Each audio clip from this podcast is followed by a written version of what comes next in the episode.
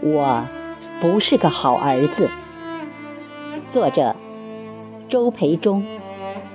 诵读：贝西。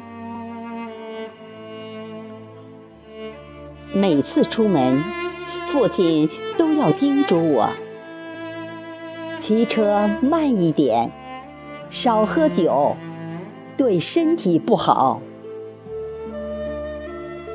我四十几岁的人了，还让父亲操心，心里很不是滋味。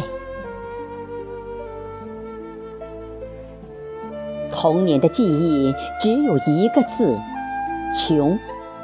自家穷，邻居乡亲都穷。那时的冬天似乎特别的冷。茅草房上常常垂着一米多长的冰溜子。那一个冬天，晚自习回来，我的双脚冻得已完全麻木。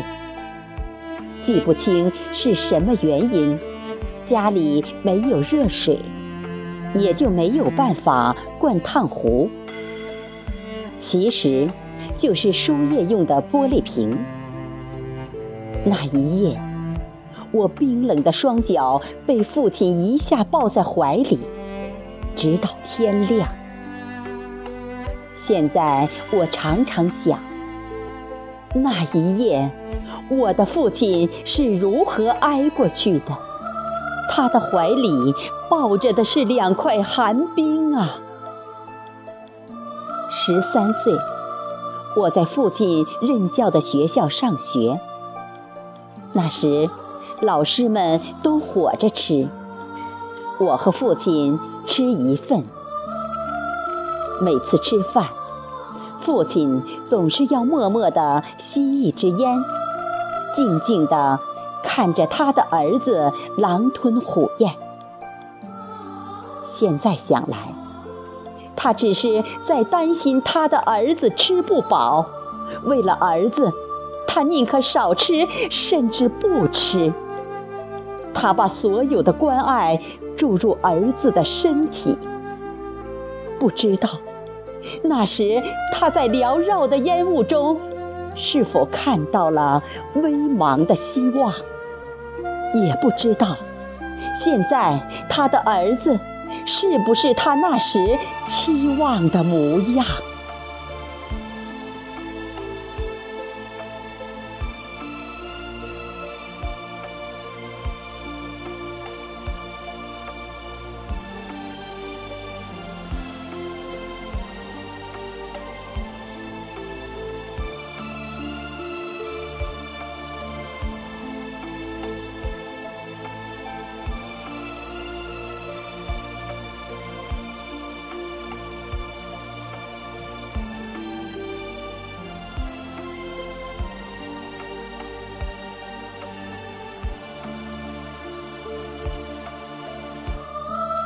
二零零六年，父母搬到县城，和我兄弟俩住得不远。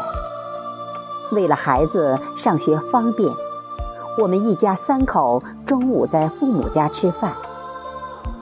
有一段时间，母亲在哥哥家照看侄子，叮嘱我说：“父亲不会做饭，好好照顾他。”我感觉举手之劳。自己也方便，就一口答应下来。可是周末很少去，就因为孩子周末不上学，有时要上辅导班。我很少去想父亲周末一个人是如何孤零零的生活的。我的心里到底有多大位置留给了父亲？有一次，父亲要回老家办点事儿，说得五六天才能回来。我也没放在心上，更没考虑他如何吃饭。第三天，父亲回来了，我很是讶异。父亲说：“你们下班回来晚，我回来最起码能提早给你们熬点年粥吧。”一直以来，我以为是我在照顾父亲，事实上，是父亲在照顾我们呢。我都不知道什么时候父亲开始学会了做饭。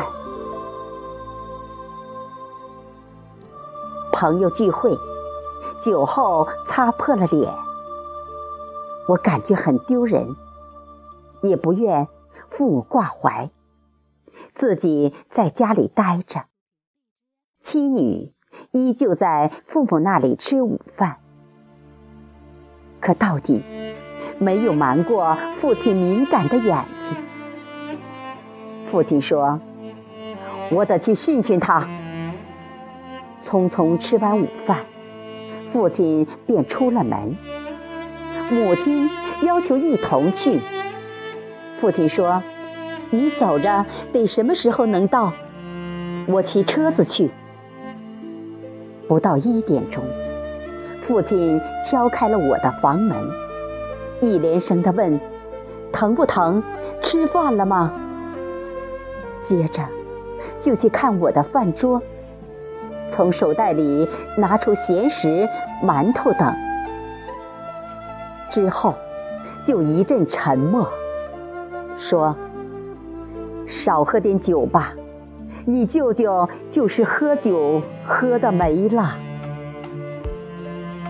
父亲身体已不再硬朗，膝盖骨质增生，疼得厉害，好长时间。没有骑自行车了，七里多的路程，他是怎么骑过来的呀？他在挂记着他那不省心的儿子。